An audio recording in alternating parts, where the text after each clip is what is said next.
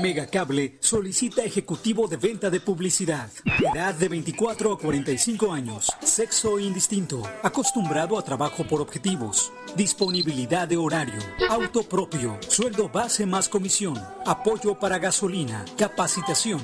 Presentarse en los regalados número 179, Colonia Centro, o enviar tu currículum al correo a torres.megacable.com.mx.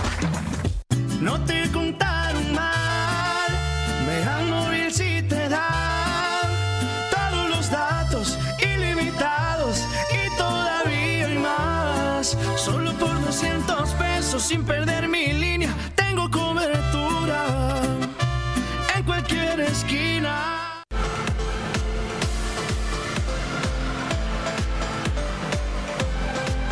Megacanal Colima. Gracias por estar con nosotros. ¿Cómo está usted? Le agradezco que nos acompañe esta tarde en Mega Noticias Vespertino. Ya lo sabe, estamos transmitiendo totalmente en vivo para usted a través del canal 151 de Megacable. También estamos por Facebook Live. En esta red social usted nos encuentra como Mega Noticias Colima. Y también estamos grabando este contenido para que usted lo escuche por ahí de las 3.40 de la tarde a través de la plataforma de Spotify. Así que quédese con nosotros. Tenemos bastante, bastante información y vamos empezando Fíjese nada más, ayer, ayer le contábamos, ¿no? Eh, eh, eh, le contábamos cómo el gobernador José Ignacio Peralta Sánchez, el gobernador de Colima, los otros gobernadores de esta alianza federalista, son 10 gobernadores, entre ellos el gobernador de Jalisco, Enrique Alfaro Ramírez, el de Michoacán, Silvano Orioles, el de Tamaulipas, Coahuila, Nuevo León, eh, Guanajuato, Aguascalientes. Bueno, pues estos, este grupo de, gobernadores disidentes del gobierno federal, bueno, pues ayer eh, armaron eventos muy similares, todos ellos, con representantes sociales, líderes de diferentes sectores, eh, funcionarios, secretarios de sus gabinetes respectivos, alcaldes, pues hubo quienes reunieron casi todos los alcaldes de sus estados, hubo quienes fueron más poquitos, etcétera. Pero eventos similares. De eventos, de, si hablamos de sana distancia y hablamos de medidas eh, preventivas por el COVID-19, por ejemplo, el de aquí de, Colima, el gobernador José Ignacio Peralta Sánchez, pues sí reunió unas 40 personas, eh, le digo líderes de diferentes eh, sectores, representantes de diferentes sectores con los que se reunieron. En Jalisco, pues fueron mucho más, fueron como 150 personas. En Aguascalientes, en Guanajuato, en Tamaulipas, Nuevo León, en Coahuila, en Chihuahua. Prácticamente todos los estados de la República que son parte de esta alianza federalista, pues reunieron, reunieron eh, líderes de sectores, representantes sociales, funcionarios, alcaldes. Esto con el objetivo de pues mostrar músculo en lo individual, cada, cada gobernador para mostrarle músculo al gobierno federal. Mostrar músculo y decir, no nada más yo me quejo de tu administración, no nada más yo tengo problemas con la repartición de recursos. No, no, no, no, no. Somos muchos, somos diferentes sectores, somos más personas los que estamos en contra, pues no estamos conformes de cómo nos está repartiendo el dinero. Eso pasó ayer en algunos estados y fue a las 10 de la mañana, se tenía programado que fueran estos eventos eh, a las 10 de la mañana, estos posicionamientos a las 10 de la mañana, otros estados empezaron más tarde. Aquí el gobernador de Colima pues empezó prácticamente a la una de la tarde, poquito después. Ya le informábamos aquí en Mega Noticias y bueno, pues usted vio el, reclamo de los sectores eh, productivos de la entidad hacia el gobierno federal. ¿Cuál es el principal problema? La eliminación de los fideicomisos. Es una situación que verdaderamente eh, no, no le pasa en estos gobernadores al, al, al, gobierno federal. No se lo pasan al presidente. Este tema de los fideicomisos, el tema de los recursos para el presupuesto 2021 también es un tema muy delicado. Además de los fideicomisos, hay programas que son importantes para el desarrollo económico, social de las entidades, programas que va a cercenar que acaba el gobierno federal. Por ejemplo, escuelas de tiempo completo, este programa que pues ya se terminó, este año ya no existe, el programa de las escuelas de tiempo completo, que invariablemente va a afectar la educación de los niños, sí, cuando regresen a, a clases presenciales, invariablemente sí les va a afectar. Otros programas, por ejemplo, los de fortalecimiento municipal, los que son para capacitación, infraestructura, equipamiento de policías, también se van a retirar, que son Fortaseg y Fortamun. Son programas muy importantes que utilizan los ayuntamientos para capacitar, para comprar patrullas, comprar uniformes, hasta chalecos antibalas compran con esos recursos. Y bueno, pues eh, ya este año ya no estuvieron, perdón, estos dos programas ya el próximo año ya no van a estar ya se van a acabar este tipo de apoyos y así otros tantos de diferentes ramos muy específicos también se van a acabar. Y bueno, pues ante esta situación ayer los gobernadores alzaron la voz. Y obviamente pues encontraron eco en diferentes sectores, encontraron eco hasta en partidos políticos, encontraron eco en muchos lados. Menos, adivine dónde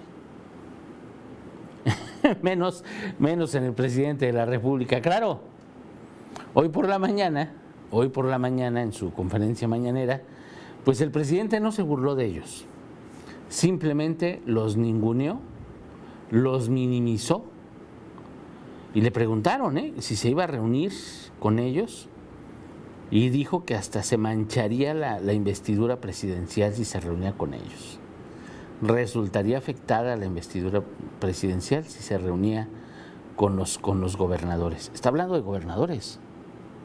No son adversarios, son gobernadores, son representantes sociales.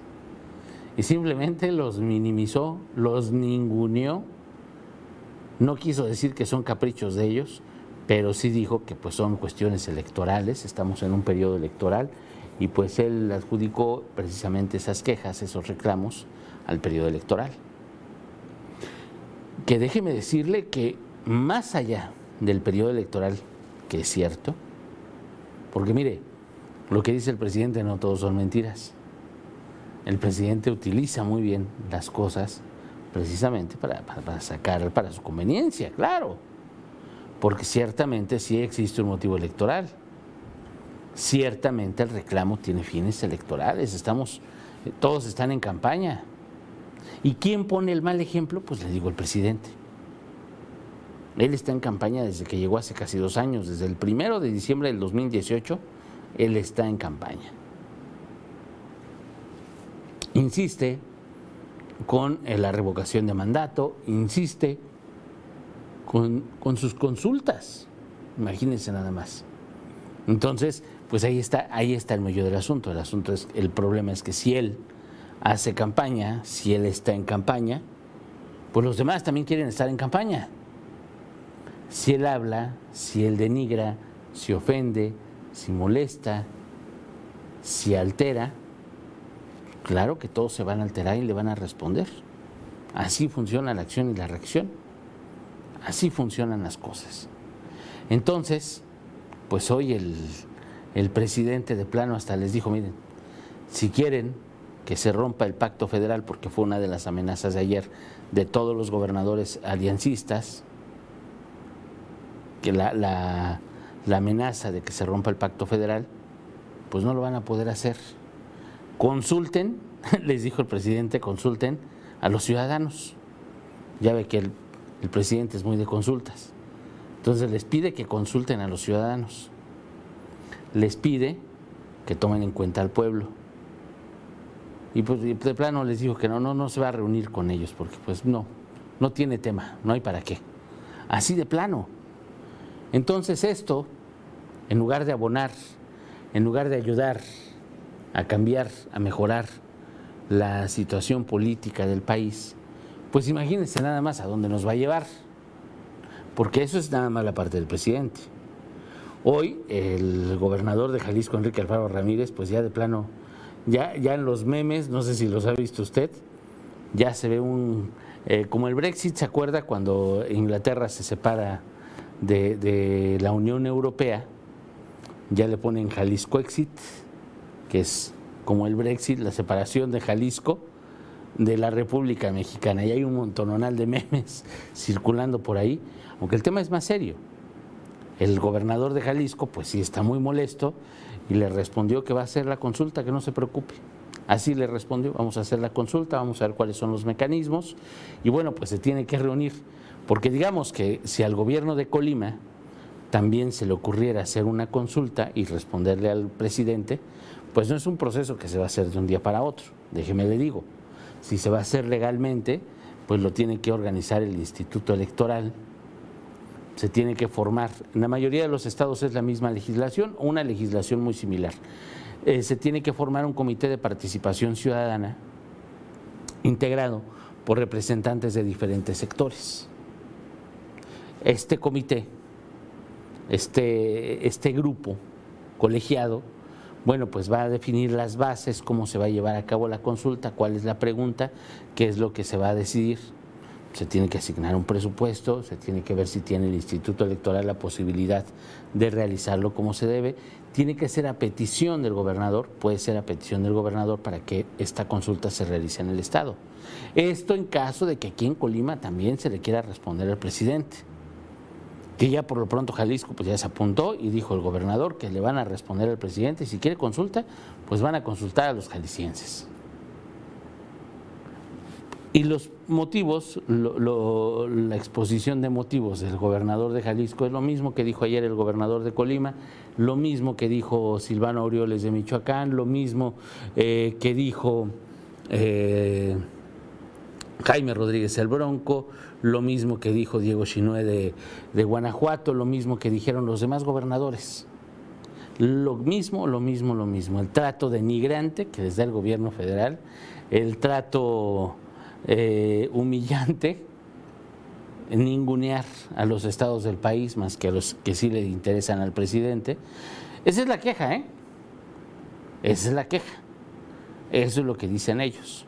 El presidente se defiende también diciendo que, bueno, pues sí, el gobierno federal está entregando los recursos que tiene que entregar a los estados, no se va a quedar con más se les está entregando. En el caso de los fideicomisos, si existe un desastre natural, se les va a entregar los recursos del Fonden, pero ya no van a ser a través del fondo.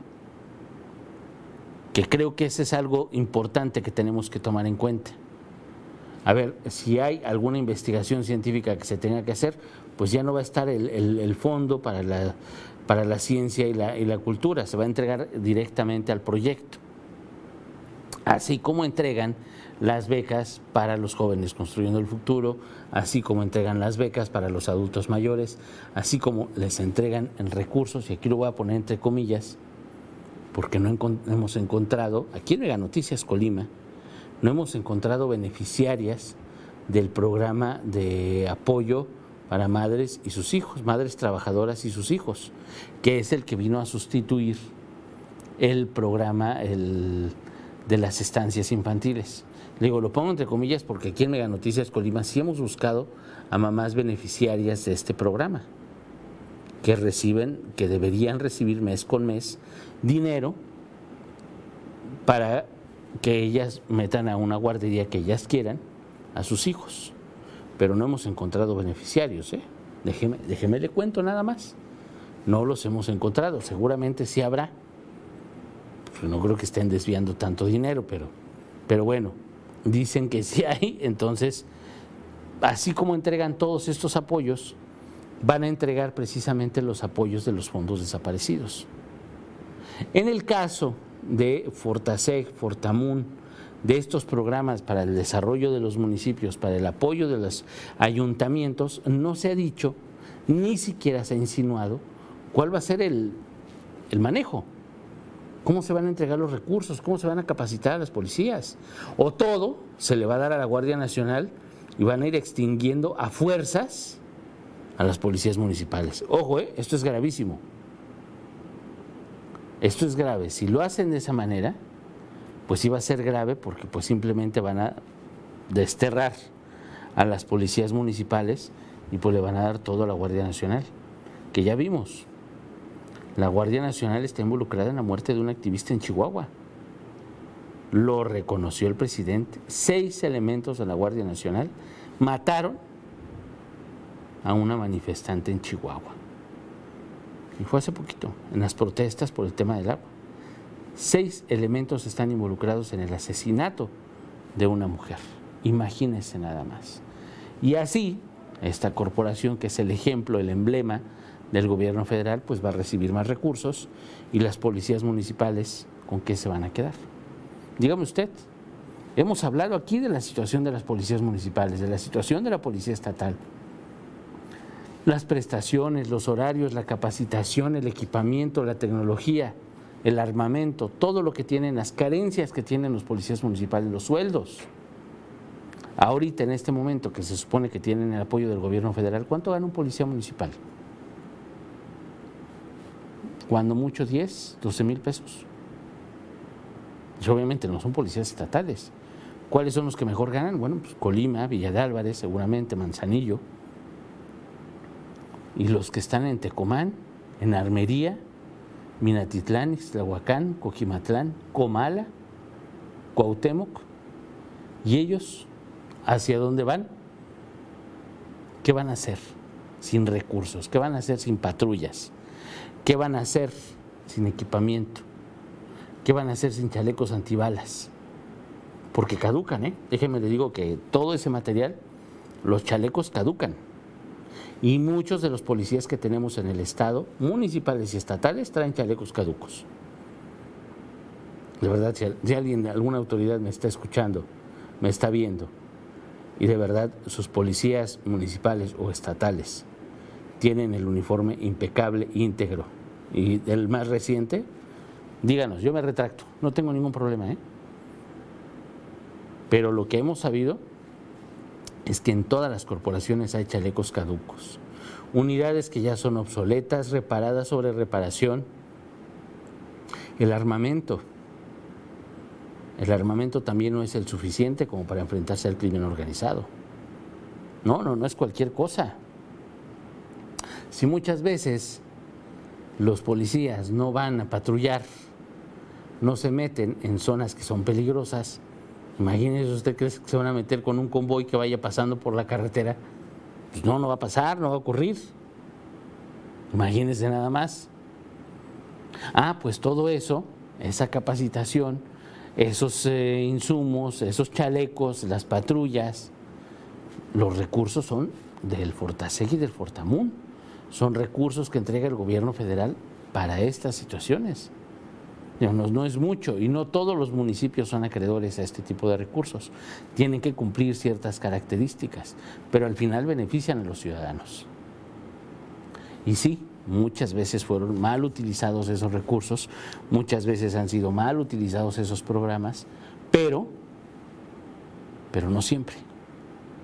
No siempre han sido mal utilizados los recursos de Fortaseg, de Fortamun, del gobierno federal, no. También muchos programas del campo van a quedar fuera con el presupuesto, si, si se aprueba, como lo tiene planteado el gobierno federal, que eso también es sumamente grave. ¿Por qué? Porque va a investigación. O sea, usted cree, usted cree que, la, la, investigación, lo que se ha hecho científicamente para crear limones, por ejemplo, es un ejemplo y lo hemos publicado aquí en Mega Noticias, le hemos dado esas notas un limón más resistente a los cambios climáticos, a las plagas, porque eso se ha hecho genéticamente, no es el limón que, sembramos nada más. No, no, no. Han sido modificaciones genéticas que son muy importantes porque le dan más fuerza al fruto y es lo que se pretende para mejorar hasta las ventas. Si ya no se tienen los recursos para, para tecnología, para investigación, pues nos vamos a ir rezagando, los productos van a ser de diferente calidad, porque las investigaciones son muy importantes. Los plataneros, los papayeros, mangueros, etcétera, esta, toda esta agroindustria depende de investigaciones científicas para mejorar, para crecer, para comercializar, para todo. Y si se cortan de tajo estos recursos, pues imagínense, nada más nos vamos a atrasar. Y así podemos ir viendo paso por paso, por paso, por paso, fuente tras fuente, eh, rubro por rubro, y pues nos vamos a dar cuenta de las afectaciones. Y bueno, pues vamos a ver en qué deriva todo esto Porque, bueno, pues con la respuesta del presidente hoy, pues lo único que, que obligan, lo único que obliga es que los estados pues no se queden callados. Lo único que obliga es que los gobernadores pues sigan alzando la voz, sumen más personas, hagan consultas ciudadanas, que van a ser un desperdicio al final. No tendríamos por qué llegar a eso. Y déjeme le digo, nada más para cerrar el tema, la situación no sería esa, no viviríamos esta situación política, de desastre político, no lo viviríamos si el presidente, si el gobierno federal fuera del mismo partido que el gobierno estatal, fueran del mismo partido el gobernador y el presidente, si fueran ellos del mismo partido, uy, estaríamos en un lecho de rosas estaríamos uh, felices, imagínense nada más. No habría conflictos, no habría problemas. Nadie contradeciría al presidente, nadie le llevaría la contra al presidente de la República. Imagínense nada más. Eso quiere decir que claro que en todo esto hay un contexto político. Hay un fondo político en todas estas situaciones que le estoy contando. No son de gratis, ¿eh? No son de gratis. Claro que tiene, el presidente tiene toda la razón cuando dice, pues estamos en periodo electoral. Así es como me están presionando, claro. Invariablemente tiene razón, pero él también incurre en esas cosas. Si no estuviéramos en este contexto político, pues sería otra cosa. Si todos fueran del mismo partido, uy, olvídese. Sería otra cosa sumamente distinta, algo que no es hasta este momento. Y eso es, grave, es delicado. Pero bueno, Así es como están las cosas en este momento, precisamente referente, referente al tema de, las, de los recursos. Le digo, es un tema importante porque pues vamos a ver cómo nos va a ir el, el próximo año. Todavía este año hay recursos para prácticamente todos los rubros, todavía este año hay recursos para todo, pero el próximo año ahí vamos a ver qué es, qué es lo que nos falta qué es lo que nos ha logrado, cómo están las cosas. Ya lo veremos el próximo año. Le voy a platicar otro tema del que hoy en la noche le va a hablar mi compañera Dinora Aguirre Villalpando y estamos preparando las notas precisamente sobre este tema. Es el reciclado y la separación de la basura en el Estado. Un tema que el gobierno estatal ha olvidado, mire, por completo. Que los ayuntamientos también están en otra cosa menos en eso que es urgente. Ya vimos lo que pasó en Manzanillo. Hace dos semanas tenían más de 2.500 toneladas de basura entre las calles. En Manzanillo, imagínense nada más, en este tema de la basura, durante el periodo que permaneció cerrado el relleno sanitario de Manzanillo, que fueron 11 días nada más, durante 11 días se regaron en las calles 2.500 toneladas de basura. Usted va a decir que es imposible, no créame que estaban nadando en basura, era un cochinero eso. Lo documentó mi compañero Manuel Pozos, usted vio las imágenes. Sí, alcanzaron a llevar unas mil toneladas, si no me equivoco, al basurero de Tecomán. Tiraron basura hasta en armería, en un predio clausurado, imagínense nada más. Y adivine qué, todo en un conflicto político. Ah, claro, el Estado contra el municipio. Y pasa lo mismo que el gobierno federal y el Estado, nada más que aquí en chiquito, el municipio. Ayuntamiento de Manzanillo es un partido distinto al gobierno del Estado. Y claro que se notan los acuerdos, claro que se nota en la forma de gobernar, claro que se notan las decisiones. ¿Y quién cree que lo paga usted? Los ciudadanos. Porque le aseguro que si fueran del mismo partido, la alcaldesa y el gobernador nunca habrían clausurado ese relleno sanitario. ¿eh? No habría sido clausurado, se lo puedo asegurar. Y pues sí lo clausuraron y fueron 11 días y quedó un cochinero. Y ahorita ya debería estarse restableciendo la situación, ya deberían de estar como antes. Vamos a ver qué pasa. Vamos a ver qué hacen las autoridades municipales. La alcaldesa dijo que iban a, a subsanar los problemas que tenía ese relleno sanitario Usted recordará, ya le decíamos aquí en Mega Noticias, el agua llegaba al mar, eh, digo el agua, los lixiviados del basurero llegaban al mar, que es lo sumamente grave. Entonces vamos a ver cómo cumple la, alcaldesa, cómo cumple el ayuntamiento esta parte. Pero también hay que ver qué hace el gobierno del Estado. Sí, sí, sí, nada más dar la orden, pues no, espérenme. Los acuerdos se alcanzan de poco a poco, qué es lo que hay que subsanar, qué responsabilidad tiene el gobierno del Estado, qué responsabilidad tiene el municipio y qué responsabilidad tenemos los ciudadanos. Hoy en la noche mi compañera Dinora Aguirre Villalpando nos presentará un reportaje están elaborando mis compañeros, Ale, Cari y Manuel, sobre la separación de basura y el reciclado. Aquí en Colima, aquí en la capital del estado, hay una colonia que, bueno, pues ellos son autosuficientes, autosustentables, ellos sí se preocupan por la ecología. Imagínense nada más. Ellos tienen sus contenedores para separar la basura, ya tienen acuerdo con empresas para que vayan a, recolectar eso. Con la basura orgánica hacen composta. No, no, no, no, no platicaba con mi compañero Juan Antonio San Miguel y ellos están en el 2030, mientras nosotros estamos en el 2020 regando basura en las calles, como cualquier cosa, ellos están en otro, en otro lado. Literalmente los habitantes de esta colonia están en otro mundo, están en otro año, van adelantadísimos.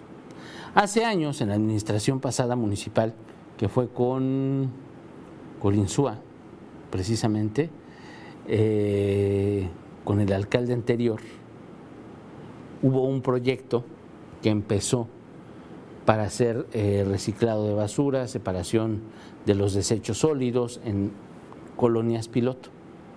Como muchos proyectos municipales, quedó nada más ahí en un piloto. Ya no le dieron continuidad, no les interesó, nada más era la pura la, pura faramaya, era nada más por salir al momento, por lo que haya sido. ¿eh? El punto es que el proyecto se quedó ahí, se quedó ahí parado, no pasó absolutamente nada. Y bueno, en esta colonia, que ya le presentaremos la historia hoy en la noche, ellos sí separan su basura, ellos sí reciclan, ellos sí toman en cuenta al medio, al medio ambiente. Así de sencillo, se oye complicado, pero de verdad que ellos, ellos sí hacen, hacen todo lo que, lo que tienen que hacer, hacen lo que les toca y sin esperar nada del ayuntamiento, eh, nada de ninguna parte. Eso es lo que vale la pena, de verdad. No como en todos los eh, municipios, como en otras partes, en otras colonias, donde pues esperamos a que vayan a recoger la basura, donde nos dicen que hay que tirar la basura aquí y pues la regamos unos 10 metros a la redonda para que se vea peor y huela más feo. Que esa es la verdad, ¿eh? si sabemos que el camión pasa en la mañana, pues la sacamos desde un día antes en la tarde o dos días antes, cuando sabemos que no va a pasar. Entonces, sí es muy importante esta situación y creo que es eh, más importante pues eh, no esperarnos a las acciones de las autoridades. Platicábamos con IMADES eh, y nos decían funcionarios de IMADES que pues es una responsabilidad municipal los proyectos de separación de basura, los proyectos de reciclado, son responsabilidades municipales. Sí, pero no se puede trabajar en en conjunto por el cuidado del medio ambiente. Claro que deberían tener un proyecto Claro que deberían de jalar a los municipios y lo pueden hacer. Al final, el gobierno del Estado puede hacer todo esto y no lo han hecho nunca. Si nos esperamos a que los municipios tomen iniciativa, pues no va a pasar. No ha pasado. Hay intentos, le digo. Hubo un intento en, la administración de Héctor Insúa, que el alcalde pasado. Fue un intento nada más.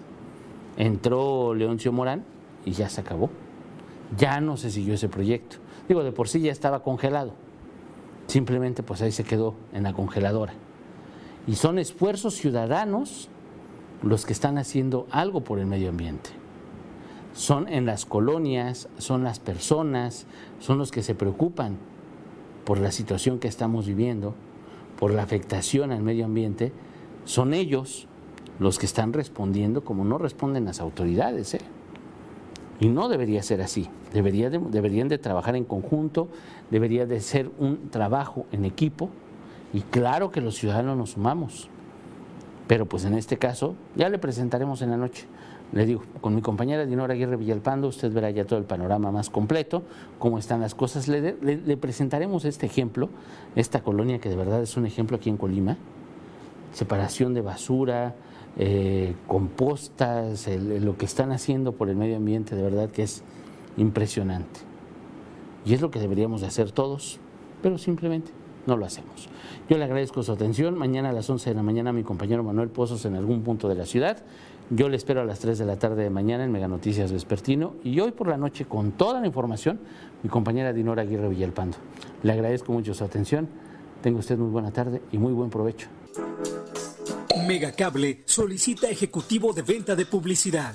Edad de 24 a 45 años. Sexo indistinto. Acostumbrado a trabajo por objetivos. Disponibilidad de horario. Auto propio. Sueldo base más comisión. Apoyo para gasolina. Capacitación.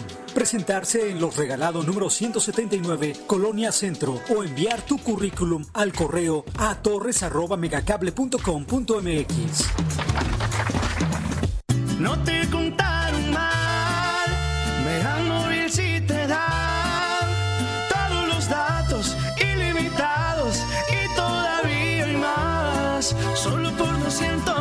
sin perder